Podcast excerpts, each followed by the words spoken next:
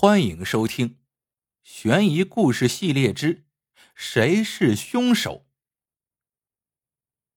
这是四十多年前的一桩往事了，如今看来，案情的真相依然令人心碎。那是一个炎夏的早晨，九沟庄村干部老马走进办公室，拿起自己办公桌上的茶杯，一口气喝光了里面剩下的茶水。抹了一把汗，瘫坐在椅子上。昨晚他又多喝了两杯酒，还没有醒透。老马看到办公桌上有一封牛皮纸信封的信件，立刻精神起来。他顾不得一手汗水，一把将信抓到了手里，一瞥信封，有点意外。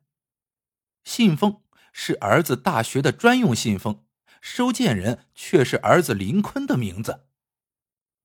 老马奇怪了，儿子在学校里住着，谁把信儿寄到家里来了？再一看寄件人夏平，这不是儿子的同学吗？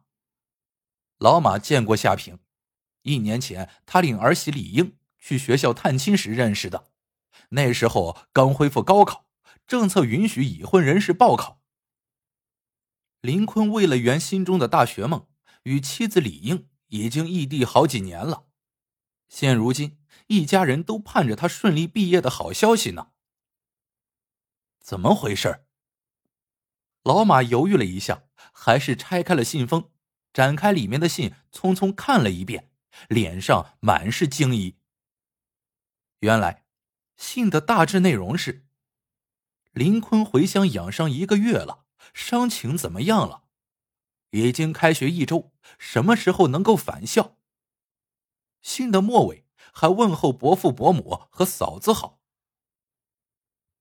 老马怀疑自己是不是看错了，儿子受伤回乡，他怎么不知道？老马又把信看了一遍，没错，信上就是这样写的，而且算算日子，儿子都回来快四十天了。老马第一反应就是夏平肯定搞错了，儿子是否受伤，他不敢肯定，毕竟自己没有看到。可儿子回没回来，自己会不知道。九沟庄就这么大的地方，儿子要是回来了，村子里早就热闹起来了。平时儿媳一个人在家，老马不方便过去。算算日子，也快一个多月没见到儿媳李英了。老马决定马上就去儿子家看看。天阴了下来，老马骑上自行车，匆匆往儿子家赶去。林坤家在村子的东北角，离开庄子有半里路，单门独院，前不见林，后不见村。那屋子原是村里为知青盖的，知青返城后，屋子一直空着。老马家房子小，林坤结婚后。就搬到了这里。到了院外，只见院门紧闭。老马驾好自行车，冲院里喊了一声：“英子。”他伸手推了推院门，发现门从里面关上了。他又叫了一声：“黑虎。”黑虎是李英两年前养的一条黑狗，这狗啊机灵着呢。今天怎么没见它出来？门从里面拴着，人应该在屋里吧。老马不甘心，他把自行车搬到了院墙角，爬上自行车后座，探头朝院里看去。只见房屋的大门、窗户都关着，黑虎也不在院里。那棵桃树下的狗棚子是空着的。英子，老马趴在院墙上，又叫了几声。屋里还是没有一点动静。这大热天的，干嘛门窗紧闭？老马爬下自行车后座，又骑上自行车，急急往村里赶去叫人。不一会儿，四五个男男女女跟着老马来到了院外。大伙在院外叫了一会儿，仍然不见动静。一个小伙子翻墙跳进了院里，打开了院门。人们走到大门口，这时所有人都闻到一阵恶臭从门缝里飘出。一推门，里面上栓了。英妹子，一个中年大嫂贴住门，叫了几声，没有应答。把门撞开！老马吼道。两个小伙子一发力，砰的一声，大门被撞开了。堂屋没人，但恶臭更浓。一个年轻的姑娘被熏得干呕起来，恶臭是从卧室里散出来的。卧室门虚掩着，里面没有一点动静。大伙胆怯的盯着老马。外面起风了，院门被风吹得“砰”的一声响，吓得大伙浑身一震。快，你进去看看。老马朝中年大嫂摆了摆头。英英妹子，中年大嫂一头汗，声音有些颤抖。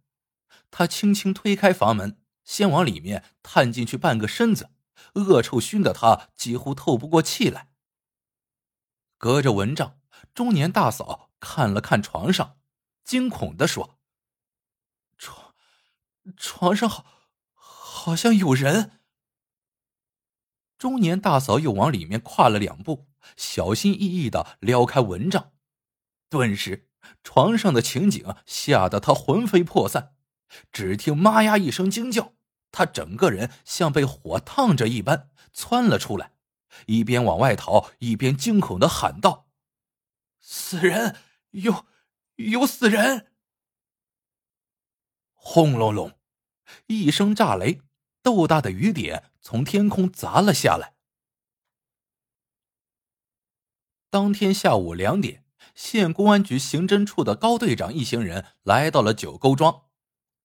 现场基本保持原状，蚊帐内的老式木床上，一男一女两名死者头东脚西并排躺着，头颈以下盖在一床大红色绸缎棉被内。恐怖的是，床内侧的男死者因死亡时间过长，腐坏程度严重，除板寸发型依稀可见。几乎无法辨认，外侧的女性死者死亡时间不长，仅在皮肤表面上出现了一些尸斑。两人衣着整齐。经家属辨认，女死者是李英，死因初步认定为服毒鼠药自杀，死亡时间五十小时左右。而男死者正是从学校回来养伤的林坤。林坤。三十三岁，是外地某高校学生。他的死亡时间超过四周，死因暂时不明。在现场勘查时，法医发现林坤颈部有一片明显的异常塌陷。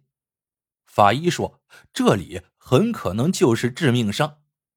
在床的栏杆和床里侧的墙壁上，也发现了许多细小的呈喷射状的血迹，这些血迹被擦拭过。不细看很难发现，由此推断，卧室内曾发生过突发的移动性流血事故。高队长五十不到，性子耿直，三年前得罪了人，从市局刑侦处被借调到县公安局。高队长一度以为自己这辈子跟刑侦工作基本上告别了，没想到这件一案两命的大案。突然间就落到了自己手上，生锈的脑子得擦擦了。高队长点了一支烟，开始整理案情。从现场回来，高队长第一时间联系了林坤所在的大学同学夏平，得知了林坤突然回乡的原因。原来，林坤入学后申请了寒暑假留校做后勤。一个多月前，林坤不慎右手骨折。就在这时，林坤收到了家乡寄来的一封信。第二天，林坤提出想回家乡一趟，一是探亲，二是回乡养伤。本来就是暑假，校领导很快批准了申请。那天是七月二十八日，我送他上的火车，没想到。夏平哽咽起来。你确定信是从林坤家乡寄来的？待夏平稍稍平静一些，高队长问道：“对，信是我转交给林坤的，地址就是他的家乡。林坤离开学校时有没有带行李？”高队长问道。当天在现场，除了一只帆布包和几件洗漱用具，没找到其他任何行李。夏平说：“回家探亲。”怎么会没有行李？除了背包，还有两个大的手提包，有香烟、糖果、城里买的衣服。我当时都担心他路上没法拿。高队长查阅过当日的火车、汽车时刻表。林坤下了火车，从省城乘长途汽车到县城，正好赶上县城开往镇上的一班汽车。如果路上没有停留，林坤应该是在二十八日晚上十九点左右回到的九沟庄。当天十九点五十分，全县下过暴雨，林坤应该在下雨前就能到家。林坤到家时，从南往北必须经过整个村子。当时天色刚晚，大热天的，村里大路上会有很多乘凉吃饭的人，还有许多嬉闹的孩子。为何没有一个人发现他呢？那只有一种可能，林坤不想让村里人知道他回来，于是选择从其他地方绕道回去。从遗体腐坏程度看，林坤的死亡时间至少是四周以上，也就是回来后一两天之内就遇到了不测。根据现场勘查，林坤家的卧室就是他遭遇不测的第一现场。林坤遇害时。妻子李英在哪儿？如果在现场，那他为何没有阻止凶手，或者是大声呼救？如果没在现场，那他为何在发现丈夫死亡后，悄悄将丈夫的遗体留在了家里，相伴长达一个多月，而不去报警呢？高队长把种种疑问告诉自己的助手，想听听他们的看法。一个助手挠了一下头皮说。要我说，这是很明显的事儿。李英长期一个人在家，有了外遇，有知情者给林坤写信，林坤就悄悄回来，准备捉奸。回来当晚正好碰个正着，结果惨遭奸夫毒手。理应自杀是因为害怕事情暴露，没脸再活下去了。助手的想法，高队长也有过。但职业习惯告诉他，这种看似合理的推测，只是一种为迎合已知的疑问而做的假设。真相必须有无懈可击的证据。眼下，在林坤死因没有确定前，先得调查清楚那个给林坤写信的人是谁，李英又是一个什么样的人。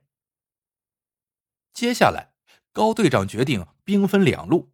一路由助手赶往林坤的学校，去林坤宿舍查找这封神秘的信件，同时详细了解林坤在收到信件时的反应。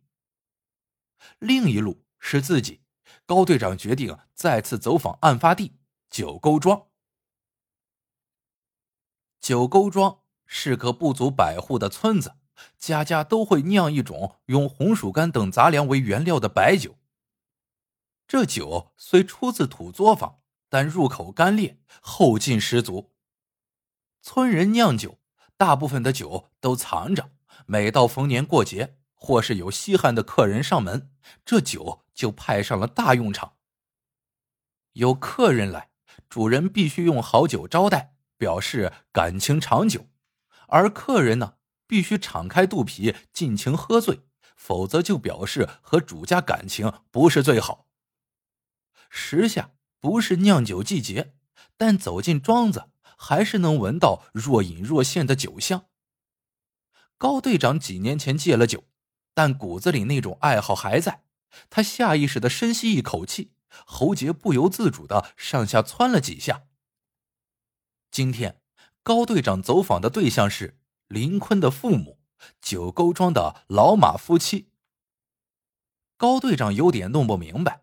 为何林坤不和父亲老马一个姓氏？时间还早，大热天，又是农闲，高队长进了村，路上没有几个人，就见几个孩子坐在大路旁玩泥巴。孩子见有生人进了村，都盯着他看。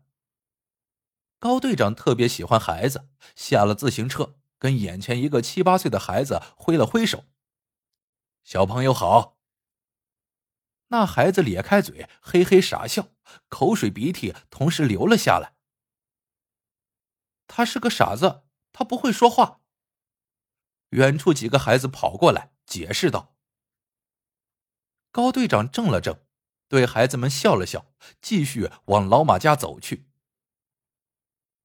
老马家院门开着，老马的老婆正在给一个比他高出半头的成年男子洗脸。那男子嘴里一边口齿不清的啊嗯说着，一边左右躲闪着拒绝洗脸。又是高队长正在诧异，那男子先发现了他，咿咿呀呀的打着手势比划。老马的老婆一回头，看见了高队长，一边招呼客人。一边朝里屋喊道：“他爹，来客人了。”老马昨晚又喝多了，刚睡醒，两只眼睛有点浮肿。他一边说对不起，一边将高队长迎进屋内。看得出林坤夫妇的离世对老马打击不小，他眼神里有隐藏不住的痛楚和失落。两人一落座，话题开门见山。高队长介绍了一下案情进展，又说需要了解林坤和李英的一些情况。提起儿子和儿媳，老马脸上的表情沉重起来，他深深的叹了一口气，讲述了起来。原来林坤只是老马的养子，林坤是个孤儿，小时候靠庄上东家一顿西家一宿，过了几年流浪日子。直到九岁那年，被老马收为义子。老马自己的儿子智力有问题，所以将所有的希望都寄托在林坤身上。林坤乖巧聪明，对老马夫妇很孝顺。高考恢复后，林坤考上了大学，成了村里第一个大学生。林坤更懂感恩。读书期间，他回过家乡两次，每次都会带着小礼物，挨家挨户坐上一会儿。林坤一直说，九沟庄所有的人都是他的亲人，庄上人也都把林坤当自家孩子，家家最好的藏酒都给他留着。全村人谁也不相信，这回这孩子到了庄上，会不声不响的直接回自己家。说到这儿，老马有点激动。高队长，这里面肯定有蹊跷事儿。这孩子从来没这么做过。一会儿，老马又说：“还有一件事儿，不知是不是线索。”请说。高队长期待的看着老马。老马说：“二十八号这天，我们庄上的王二狗结婚，我和几个村里干部也在他家喝喜酒。”晚上大概七点多，我出来小解，当时正好天上打闪，我看见一个人影从庄子东边的小路上往北奔。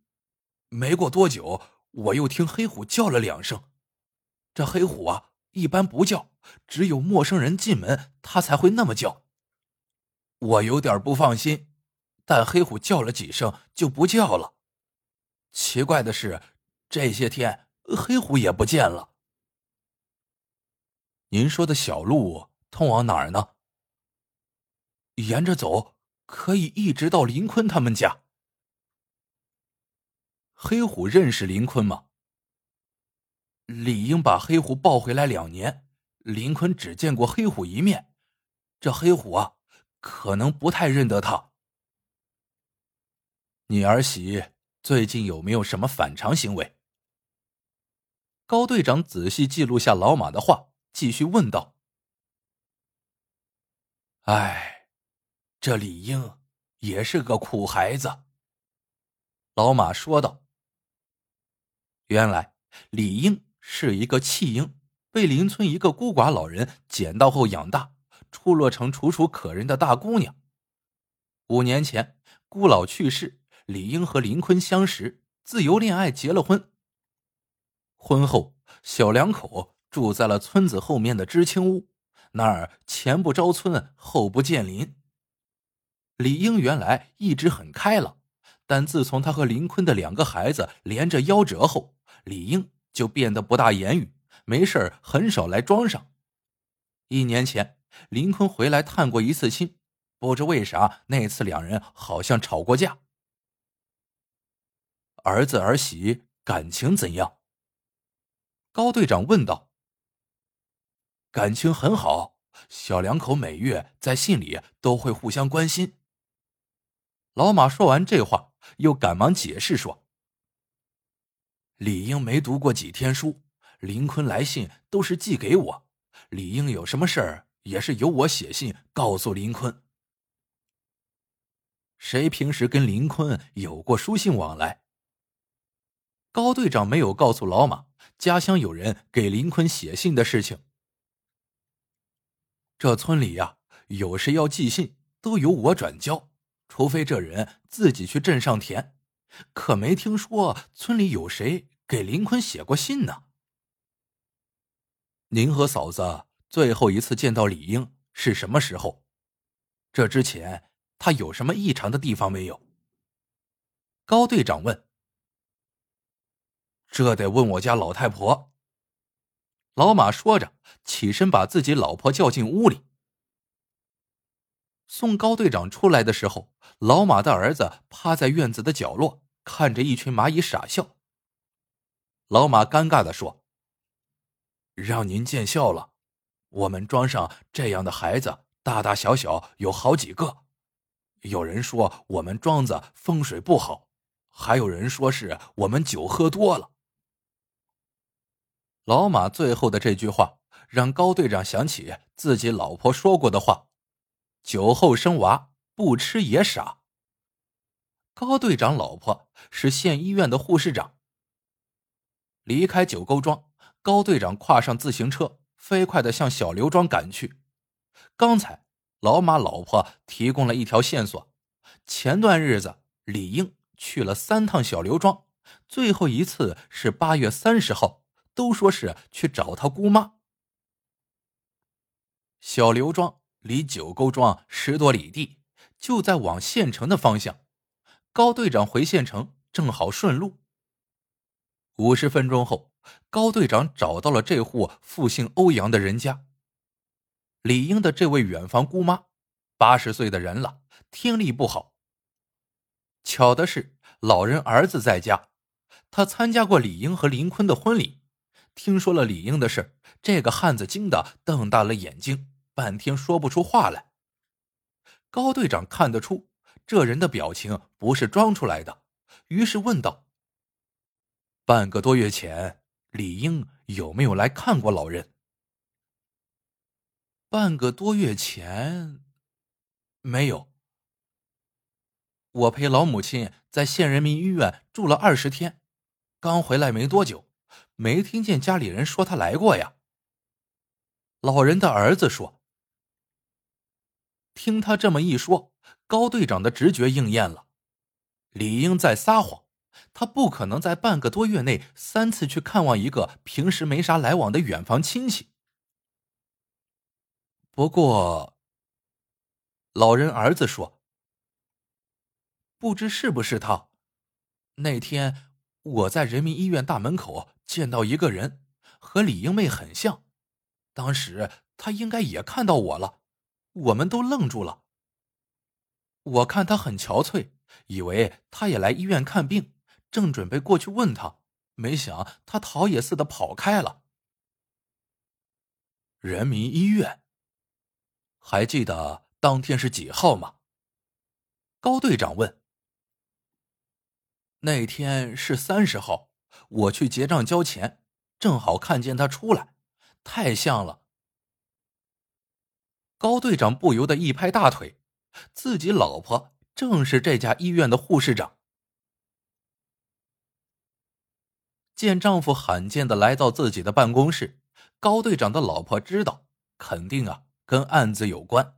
她用手绢帮老公擦了擦一脸的汗水，然后问道：“说吧，大队长，有什么需要帮忙的？”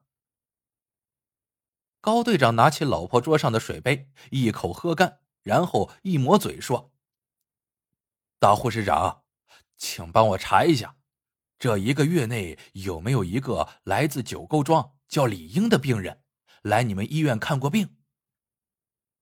一个小时不到，果然查到了，李英确实来过三次，挂的都是妇产科，主治医生陆平。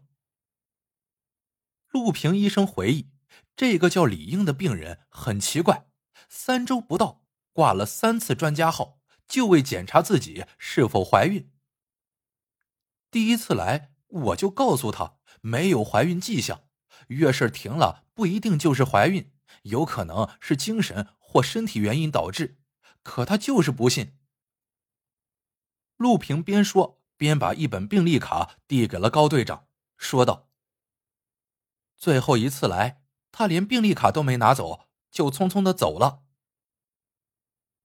高队长接过来一看，看诊时间分别是八月十一号、二十号，最后一次是三十号。他计算了一下时间，理应死亡的时间可能就是三十号以后。李英如此急于知道自己是否怀孕。那她期待自己怀的是谁的孩子？为何要在确定自己没有怀孕后自杀？回到局里，高队长看着手里李英的病历卡，陷入了沉思。一个星期后，去学校了解情况的助手回来了，收获不大。助手说，几乎找遍了林坤宿舍的每一个角落，也没有找到那封信。根据宿舍里的一个同学回忆，林坤当时看了这封信后非常开心，乐呵呵的说：“你嫂子来信了。”嫂子，高队长奇怪了。按老马的说法，李英文化不高，不会写信。林坤说的嫂子又是谁呢？这封信在哪儿呢？高队长又联想到林坤失踪的行李，信。会不会在行李中呢？与此同时，高队长拿到了林坤的尸检报告。看完报告，他愣住了。现场发现的床沿以及墙面上的血迹与林坤的血型吻合。死亡原因：气道咽部撕裂伤，疑似动物撕咬导致窒息死亡。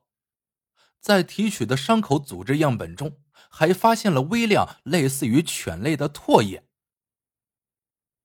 动物撕咬，这个检测结果有点出乎高队长的意料之外。这天傍晚，老马突然给高队长打来电话，说道：“林坤的行李找到了，是省城铁路局寄来的。他们说林坤当天走得急，下车时将行李遗忘在了列车上。服务处见林坤是大学生。”非常重视，让他留下了地址，承诺一找到行李肯定寄回。高队长精神一振，不顾时间来不来得及，匆匆从县城赶到了九沟庄。两个大旅行包，满满的东西，有香烟、糖果、新买的衣服、搪瓷杯、香皂，还有一本林坤的日记。在包里，高队长找到了那封信。看见包里的东西，一旁的老马老婆哭了起来。他说：“孩子每次回来都带这么多东西，这烟是给他爹的，这衣服是给他傻哥哥的，这些糖果都是准备分给大伙儿的。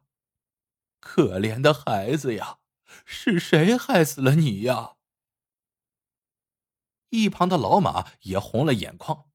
他劝住老婆，又告诉高队长：“黑虎找到了，不过也死了，埋在李英那夭折的两个孩子的墓边。”老马说：“想不透，到底是谁连狗都弄死了？”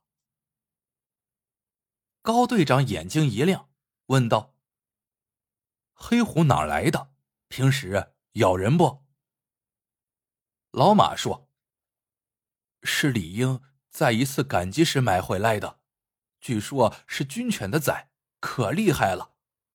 早前一些日子，有个外乡人路过，见院里的桃子又大又红，就翻进去摘，没想到双脚才落地就被黑虎咬住了。”幸亏李英在家午睡，要不这人的腿呀，肯定就废了。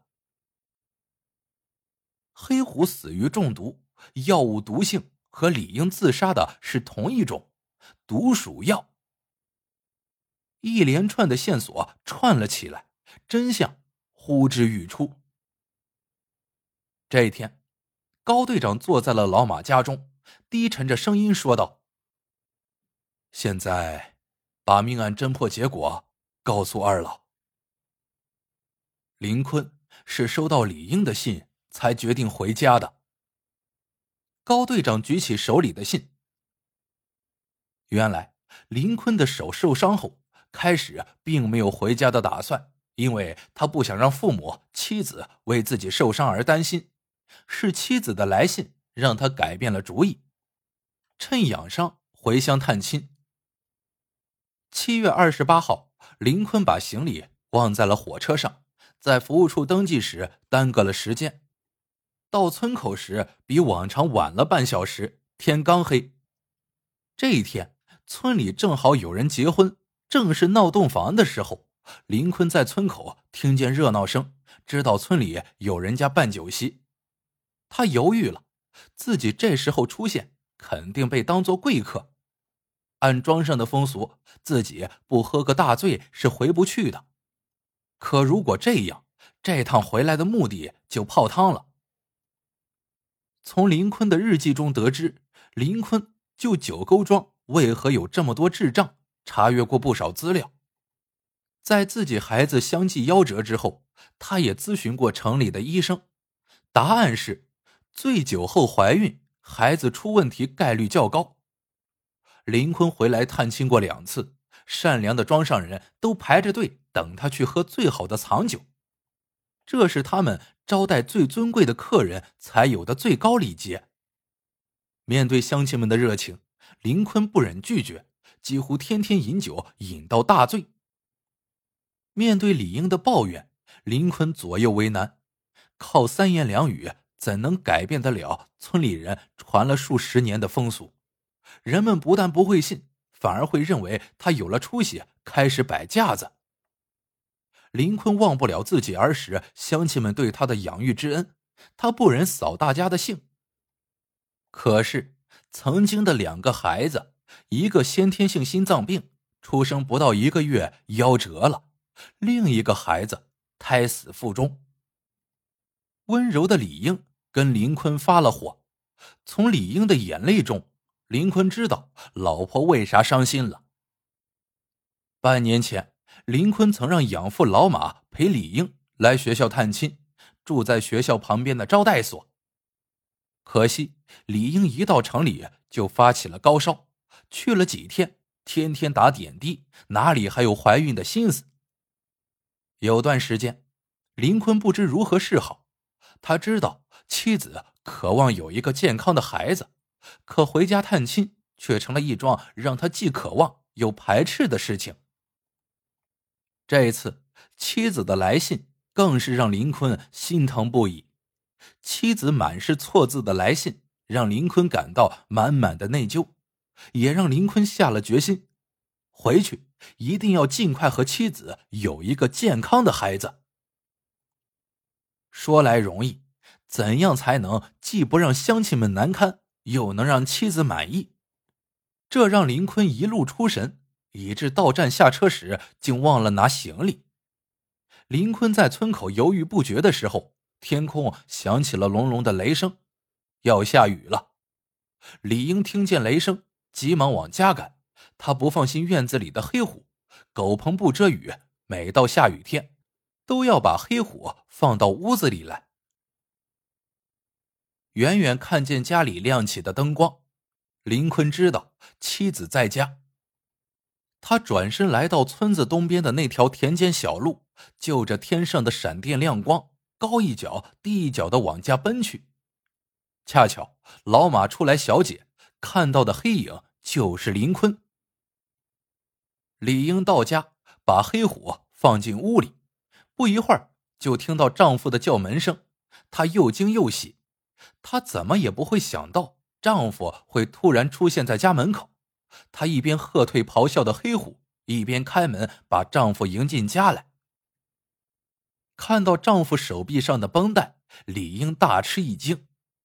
然而，还没等她开口问是怎么一回事，就被丈夫一把抱住，两人相拥着往房间走去。一旁的黑虎警惕的看着这个陌生人。屋外随着一声炸雷，雨点开始密集的冲击着大地，两个人都动了情。他们都没有发现，黑虎已经悄无声息的来到了卧室。在黑暗中警惕的观察着床上的动静。黑虎感受到主人受到了伤害，出于护主的本能，他一个猛扑跳上床去。林坤感到了动静，急忙回头，狼性犹存的黑虎正等着他。没等林坤反应过来，黑虎照着林坤的喉咙一口咬住。林坤猝不及防，加之右手有伤，无力反抗。他下意识的挥动着左臂，反而招来黑虎更加凶猛的撕咬。等李英明白过来，连打带骂的赶走黑虎，林坤已是血肉模糊，任凭李英抱住他怎么叫喊，但林坤的喉管几乎被咬烂了，他再也说不出话来，只抬了抬手，渐渐的没了气息。救命啊！快来人呐！李英疯了一般从家里冲向电闪雷鸣的大雨中，跌跌撞撞的往庄上奔去。没跑多远，李英就一个趔趄滑倒在了泥水地里，但他没有马上爬起来再跑。倾盆大雨浇醒了李英，他知道这时候就算把全庄的人都叫来，也救不了自己的丈夫。面对全庄的人，自己怎么说？丈夫。是怎么回来的？又是怎么死的？李英恨自己不该写那封信。想到这儿，李英狠狠的抽了自己一个嘴巴。她慢慢的爬起来，又慢慢往家里走。她是个孤儿，没了丈夫，她就没了一切。李英想好了，陪丈夫一起走，离开这个世界。回到家中，李英含着泪。擦净丈夫身上的血迹，给他换上干净的衣服、鞋帽，自己也梳洗穿戴好，然后拿出一包鼠药，倒进了碗里，用水调开，拿到手里正准备喝，就见黑虎正站在房门口，盯着他手里的碗看。李英这才想起来，黑虎的晚饭还没有喂呢。看见黑虎，李英是又气又恨，又一想。这怪他吗？他也是为了保护主人呢。李英又不舍得黑虎了，自己一死，谁来照顾他呀？李英轻轻的叫了一声“黑虎”，他想再摸摸它。黑虎听见主人的叫唤，摇着尾巴，小心翼翼的走过来。它贪婪的看着主人手里的碗，平时主人吃任何东西都会让它尝尝。李英苦笑了一下，把碗伸了过去。没想到黑虎竟然舔了一口，又舔了一口。天热，它既渴又饿。李英没有阻止黑虎，他不舍得黑虎留在世上。鼠药还有，等会儿自己再调一包。黑虎惨叫几声，挣扎了几下，就不再动弹了。这让李英想起自己夭折的孩子。孩子，爸妈就来陪你们了。黑虎也来了。李英哭了，又笑了。孩子，李英打了个激灵，他觉得心里头有一点亮光出现了。他低头想了想，回头对床上的丈夫说：“林坤哥，等等我，看能不能给你留个根。半个月后，李英陆续去了三次县人民医院，挂了三次专家门诊。然而，专家却非常肯定的告诉李英，她没有怀孕。最后一次，李英彻底绝望了，回来后就自杀了。这就是李英写给林坤的信。高队长说着，把信递给了老马。信是这样写的：“林坤哥，我跟村里的孩子学写字了。那次和你吵架是给别人看的，不要气我。我不喜欢你喝酒，县里专家来乡里，他说喝酒生的孩子会不好。我听了急，想要告诉你，这话又不好叫爹写给你，就自己写了。”我老梦见我们的两个孩子，他们笑，我哭了，我想他们。